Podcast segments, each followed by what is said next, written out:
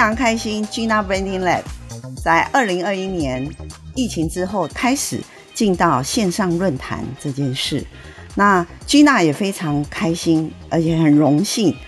今天邀请到两位重量级的贵宾在线上，有一次百忙之中在线上参与我们这个线上，有一次这一次的线上最重要的部分是在讨论绿色永续的议题。我们知道最近大家都在看东京奥运，有一次东京奥运如火如荼的进行当中，全球的体育选手在东奥。的表现其实牵动着全球各国人民的心情呐，好，可是我们从冬奥的官网上，我们可以看到，冬奥的委员会其实早在二零一七年，他发起了一个叫做什么“都市矿山制造奖牌计划”。这个计划其实是鼓励日本各地的民众将家里不用的旧家电或者是手机，好捐出，透过专业的。技术拆解、分裂、提炼等，把金属成分提出来，打造出冬奥所需要的金银铜奖牌。这个呢，其实是冬奥这一次带给全球很重要的一个理念，就叫做生态的友好，还有永续发展的社会。这是冬奥这一次希望传达给全球人民的一个理念。那这个理念其实呢，为什么这么重要？我们知道前阵子才才过去的欧洲的百年水患，还有我们知道去年前年澳洲的野火，还有美国的野火，这些都是在气候变迁之下影响人类生活的灾难。可是这些一路以来都告知全球人类一个很重要的讯息，就是地球需要大家帮助它绿色永续了。所以今天我们很开心，在疫情当中，还是邀请到两位重量级的贵宾来到线上，深入浅出的分享一下他们对于绿色永续的理性的思维，还有一件很重要的事，叫做感性的作为啊。那第一位来宾就是呃，我我每次都说哈，台湾跨产业的创办人跟董事长很多，但是呢。如果我们要挑一个人，他从年轻到壮年始终如一坚持绿色的企业 CEO，我认为只有一个葛望平。今天非常开心，我们第一位贵宾哈，就是绿色零碳永续的实践者，而且呢是全球最绿品牌欧莱德的创办人跟董事长及执行长葛望平先生。好，那。呃，大家可以在线上，如果大家线上看一下我们的影片，就会看到我们葛董英英俊帅气的样子哈。那其实葛董虽然是壮年，可是大家不要忘记哦，欧莱德的路，他一路以来始终坚持是绿色，而且呢，我们可以说获邀至联合国气候峰会 COP 二十五及联合国的碳足迹会议，还有美国的 APEC。与永续高峰会发表演说的台湾第一人，我至少是我知道的第一人呐、啊，就葛望平董事长，好，这是我非常佩服的地方。那我们等一下呢，呃，一定会让他好好的讲，而且要仔细的讲哦。好，那第二个呢，我我必须说，我们大家年轻人常说斜杠斜杠斜杠不是年轻人的代言呐、啊。我们今天邀请到一位，另外一位重量级的贵宾，从时尚走向教育，从产业走向学界，现在呢走向企业永续的推动。吴世嘉教授，吴教授哈，他承认台湾香奈儿公司传媒总总经理，其他业界还有其他的经验，我就不不多言。他现任是香港中文大学。新闻与传播学院企业传播研究所的副主任，他也曾经担任二零一六年到二零二一年香港中文大学五届哦啊企业社会责任传播与永续论坛计划主持人。其实它跟时尚也没有脱钩，因为二零一九年台湾台北时装周啊的计划有一次叫国际时尚高峰论坛计划主持人。也是我们吴教授。所以我们可以知道，就是说，我们今天透过理性的绿色思维，然后来谈一谈感性的绿色做法有哪一些。那我们今天呢，呃，分一些阶段。第一个阶段，我们请葛董来为我们先分享一下绿色。我们常说哈，绿色绿色这件事好像都跟企业界有关系。嗯，可是呢，其实绿色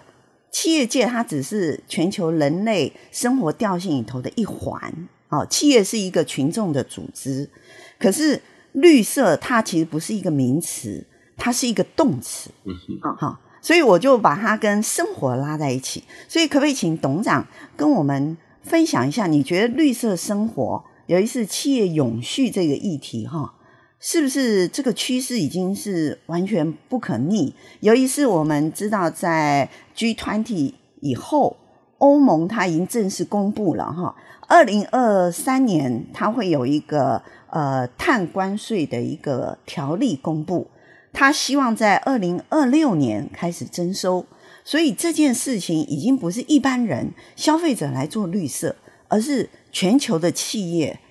你必须要走向绿色。那当然，这个趋势，葛董事怎么看？可不可以先帮我们简单分享？谢谢，谢谢，谢谢金娜今天的邀请，也很荣幸今天能跟跟吴思嘉教授一起在这里啊来做一个呃讨论啊。那。呃，我在二零零六年啊，我们是二零零二年创办欧莱德的，那就是 All Right，Everything is All Right，凡事把事情就是做对做好，也没有用其他的字眼，就用大家朗朗上口，因为这我认为这是本来就应该做的事情，等于是说我们应该有一些反思，去把事情做对做好。然后二零零六年呢，我那时候接受媒体记者采访的时候，我讲说，我说全球品牌都会变绿，迟早而已。呃，那我那时候讲的，因为我观察到一个现象哦，一个就是说气候变迁，呃，因为我本身那时候还在做一些自工哦，在气候组织做一些气候志工，所以我发现气候变迁的议题似乎比科学家讲的还要严重，嗯，然后那时候所看到的呃讨论跟舆论，好像这个正是政府的事情，或是国际合作应该做的事情，好像跟民间好像有一段距离，好像那是以后很久很久以后才会发生的事情，对，后来你实际去了解和研究后，你会发现。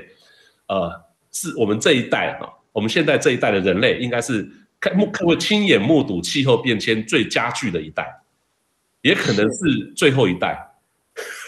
对 对对，啊，就是我们的孩子跟我们孩子未来的生活可能会比我们艰困非常多，因为气候变迁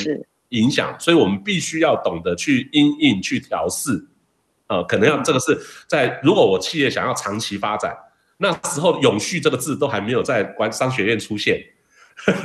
哦，对。后来我那时候就想说，要怎么发展呢？我就反正我们那时候你知道一开始也很艰困嘛，哈。然后我那时候想说，如果我们找绿色这个方向，对不对？我是做一个企业的创办人跟领导人，我最重要先定方向，然后定目标，哈。那方向我就要看得远，看得高。我想说，二零五零年我们的企业会面临什么样的竞争跟风险，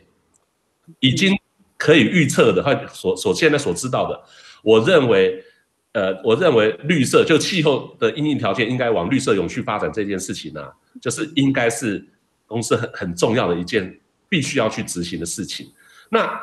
那时候还有一点点声音是讲到企业社会责任，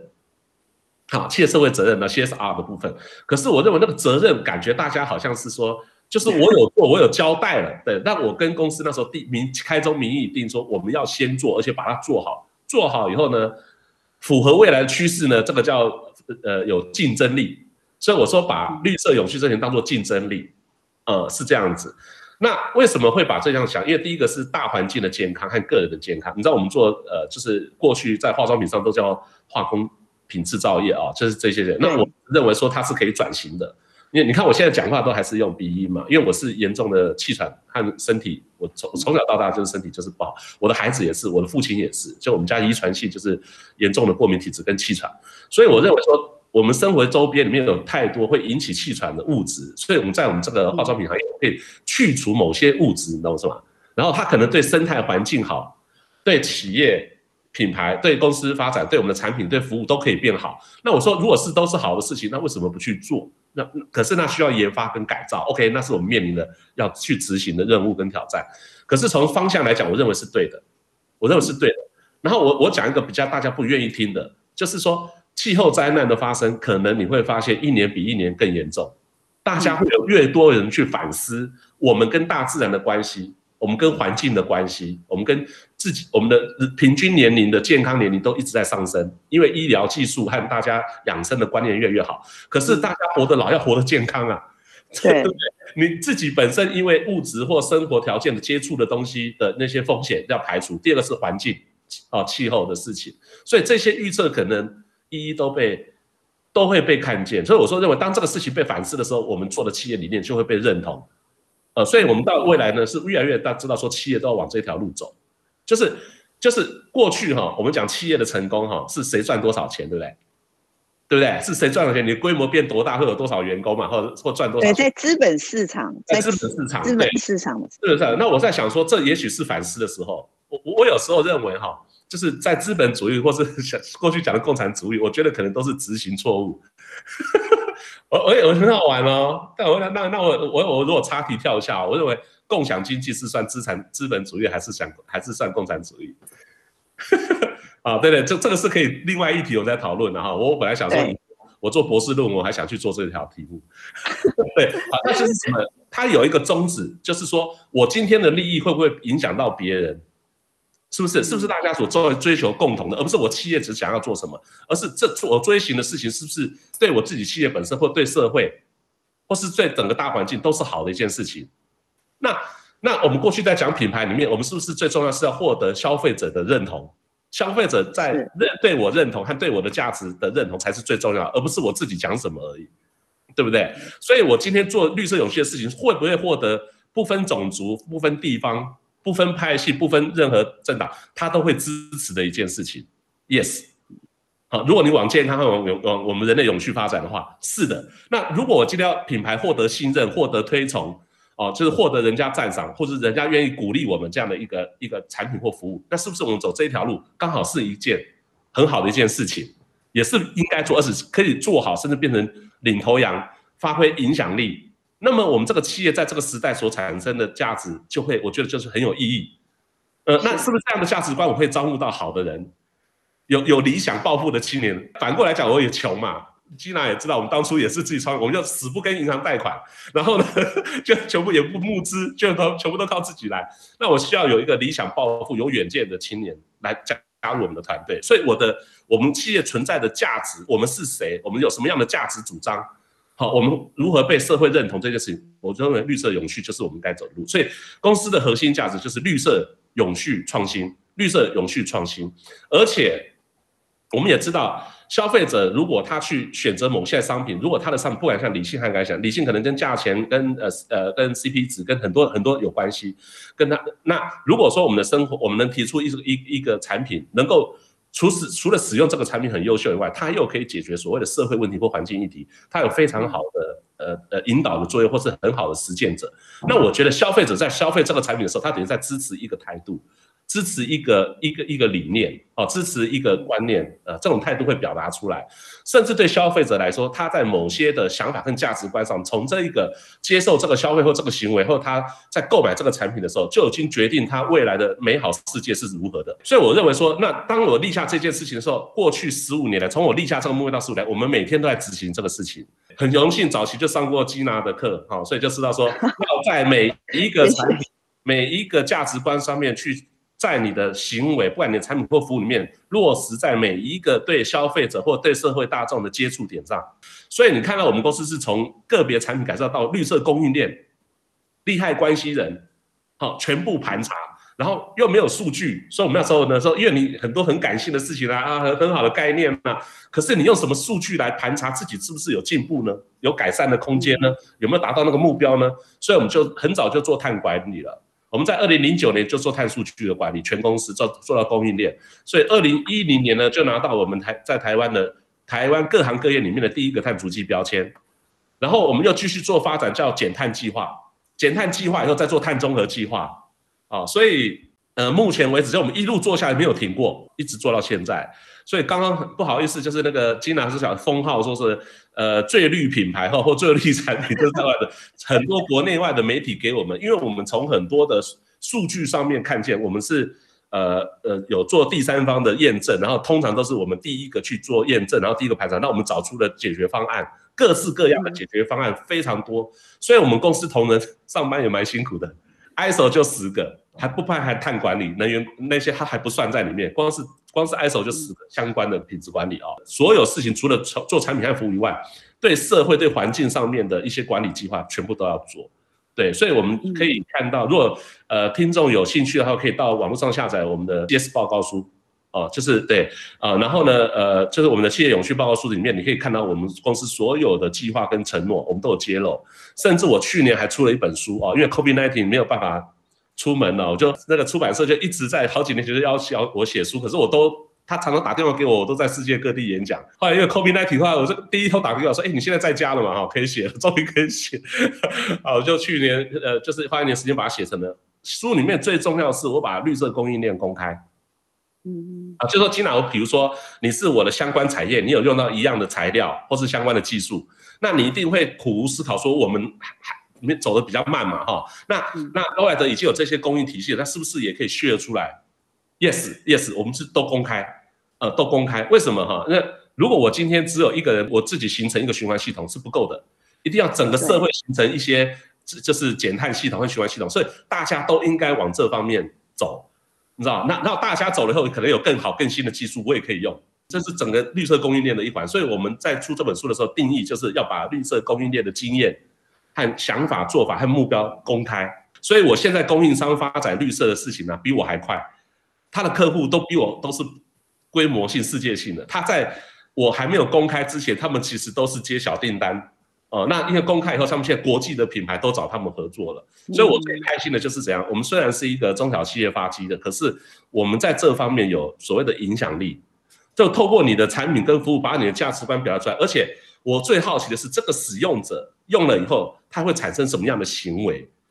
呃，他在不同的专业领域上，他可能发挥，嗯，他那我的产业也可以创新啊，或是有社会有影响力，不管是政治人物啊，不管或是说呃学校老师啊，他可能在学校的课门上，他就可以教学生有一些案例，让他就可以分享，鼓励他们在这些人未来在创业或在企业服务的时候，做出。在绿色永续上面做出有有贡献或加速那些事情的发展，所以我觉得它已经就是我们存在的理由，我们提供产品跟提供服务的理由，而且它最重要是带动人们对绿色永续生活这件事情是每个人都可以去执行的，不管是从你的你所支持的表达的跳动，或从你的生活，甚至说从你的消费的支持里面，你都可以看到这样的循环正在前进之中。所以我我看见这两年的变化真的很大，尤其在 COVID-19 之后，大家对于这件事情的反思是非常。大幅度的，呃，而且我看到那个比尔盖茨的书在 Amazon 里面，在全球排行榜里面，竟然一个讨论气候灾难的书是全球排行榜冠军。过去都是致富致富的书，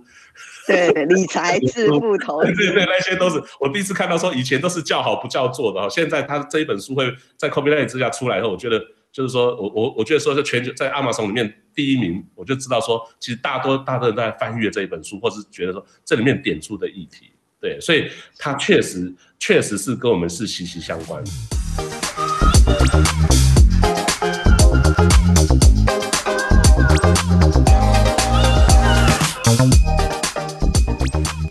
我们刚才听到葛董，其实他虽然讲的好像很很很快速，大概才几分钟的时间，就把他的十五年的努力就这样很简单的讲出来，可是呢，说的轻松，做的辛苦。还有更重要的是，十五年当中始终如一去做这件事情的毅力，我觉得是很很值得敬佩的。而且他刚才葛董，您有说到一件很重要的事情，就是呃，一般企业去去做这件事情的时候，他们都会认为投资，哈、投资去做这件事情跟。取得的，因为因为企业经营，它还是需要对股东跟员工的利益做负责，所以会觉得说，好像投资报酬率来讲，好像以前呐，哈，会觉得不是正比嘛。可是刚才您提到的，以欧莱德这样十五年的做法来看，其实你已经，我们从欧莱德身上这样的案例，已经可以看到一很重要一点，就是说，欧莱德虽然是一个中小企业。它在产业链里头可能只是一个小种子，可它影响了整个供应链，然后它更影响到很大的集团来投入哦，去改变做法。呃，我想葛董还忘了一件事情，我记得很清楚，我要帮葛董补充。你记不记得你你那时候才就是说，还是你们欧莱德很欧莱德十五年，可是呢，他很年轻的时候，你有赞助卢贝松的一一部电影，对，全球首映 Home Home 这一部，最近这两个月哈，网络上就在传了。对，所以就在传，因为因为因为 COVID-19 以后嘛，因为气候变迁的事情啊，大概淹水啊，或者怎样，和火森林火灾，大家就会把那影片要找出来传。那这件事，我当初是赞助，因为我们公司没有花过，在前十年做品牌，没有花任何广告托播费或广告公司什么都没有，找找 PR 都没有，我们没有钱，就是没有钱。对，可是我们把仅有的资源投资在绿色发展上。可是那时候我觉得有一部很好的有教育意义的影片，就是卢贝松导演的那个 Home。那时候法国在台协会要在台湾办全球首映会，然后呢，我就支持了这部，我把全省的华纳维秀包下来，公司花了几乎花了倾家荡产的钱，然后就是所请所有就是都免费请大家老师沙龙老师去看，因为我认为沙龙老师是我我跟他们讲说，希望他们变成绿色天使，他们了解这一部看了这一部呃气候变迁的这个呃纪录片以后，他回去跟沙龙老师在剪头发的时候，因为服务很多的名人嘛，很多重要的人，因为他他们非常 close，他可以了解一下说，哇，他们可以谈谈这些事情。对，所以当上文老师都会谈到对对环保的重视的时候，那我相信那个客人应该回去以后回到工作岗位上，应该也会去思考正面思考这个问题，我该如何积极的去去去改变。所以那时候有这样很简单的一个想法，对，就是就是卢博士卢贝松导演，后来他的书他的光碟我们都有支持，对，这是我们公司在十年之内花的创立十年唯一的一笔支出，对外支出，关于推广公司品牌或行销的一个支出，就只有这个项目而已。这边要帮葛。葛董补充说明一下，就是因为你的那个我有去看，谢谢您给我一个首映会的票，让我亲身去参与。我我必须讲一件事情，就是刚才我们其实在讨论一个很重要的呃理性的议题，就是说企业它投入绿色永续这件事情，究竟跟企业的获利有没有直接关系？我们从欧莱德葛董他所做的决定，跟他过去所做的事情，我们可以看到一件事情，就是他有直接的关系，而且他一定有直接的获利。好，可是他可能不会是像你，呃，今天去工厂生产线上，我今天做的这件事，我可能马上可以卖一千万个 piece，然后我可以得到一千万 piece 的回报。可是呢，他的回报，他的影响，它其实的层面会比单纯就买卖商品这件事情更重要。哈、所以呃，我为什么会提到卢贝松这个电影，就是回来去讲企业获利走向绿色永续，它对企业的获利有直接的而且明显的影响，而且一定会有回收的。好、哦，这个是我们刚才听葛董。在分享上面，那我们现在是不是也请吴教授？哦，教授以前是在业界嘛，哈，那业界我们知道，就是说，由于是在时尚业，那呃，由于是呃，吴教授，您现在又在学界做研究，您观察东方跟西方的企业，他们在社会责任上，哈，或者是说东方的企业，比如说，因为您是香港、台湾两边跑。那我们葛葛董，我们可以说他是台湾的一个很好的企业案例。那你去看一下东方跟西方这样的差距有怎样的差距嘛？我刚刚为什么要提卢贝松这一个电影？是因为当初欧莱德葛董去做这个决定的时候，全球最大的法装品牌他并没有做这件事，对不对？葛董他没有做这件事，是，然后。绿色法装这件事情，也是这几年大的法装集团觉得这很重要啊，才一起投入。好，所以我想请吴教授站在您过去时尚产业跟现在学界研究企业永续，你觉得绿色永续这件事情，东西方的企业有没有什么不同的做法？还有您的看法究竟是如何？可不可以帮我们分享？好，谢谢 Gina。我想先回应一下葛董。我觉得以葛董例子，葛董叫做先知先觉者。像这样子的人要有非常大的勇气。如果说我们才讲一个创新传播的一个思维的时候，大概如果你拿一百人，大概只有十六个 percent 的人会在这个地方。